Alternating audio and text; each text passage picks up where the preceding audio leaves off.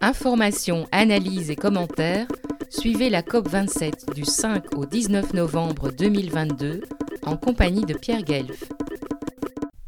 Outre les jeunes sérieusement touchés par le Covid, ceux qui sont frappés par des maladies graves, parfois incurables, ou handicapés profonds, il y a de plus en plus d'enfants et d'adolescents qui souffrent de problèmes de santé mentale dont l'éco-anxiété est la cause première.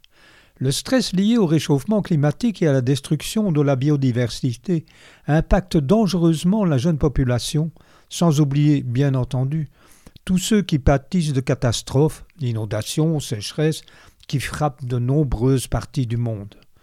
Depuis une clinique universitaire de la capitale de l'Europe, des jeunes hospitalisés se sont mobilisés pour lancer un cri d'alarme et d'espoir. Nous t'aimons, Madame la Terre.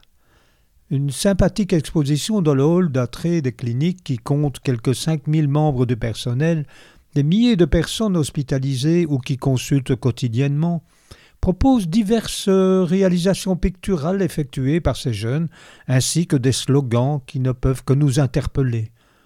La question n'est plus peut-on arrêter le dérèglement climatique, mais bien comment allons-nous nous y adapter et le limiter au maximum?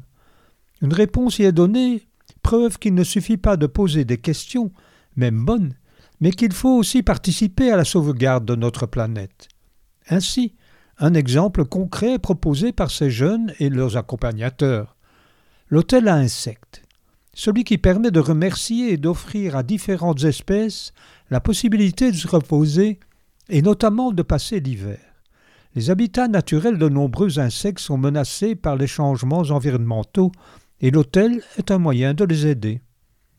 Leur message a été capté puisque, à quelques centaines de mètres de là, au chien vert, des militants qui luttent depuis trois ans contre la bétonisation forcenée de leur quartier par des promoteurs immobiliers de mèche avec les autorités, ont l'idée d'élever un hôtel à insectes dans un coin de verdure publique qui subsiste encore et qui devrait être sacrifié par cette rage bétonnière qui sévit dans la capitale de l'Europe, alors qu'il y a quelques trente mille logements potentiels à restaurer. Merci les jeunes pour votre leçon donnée aux adultes.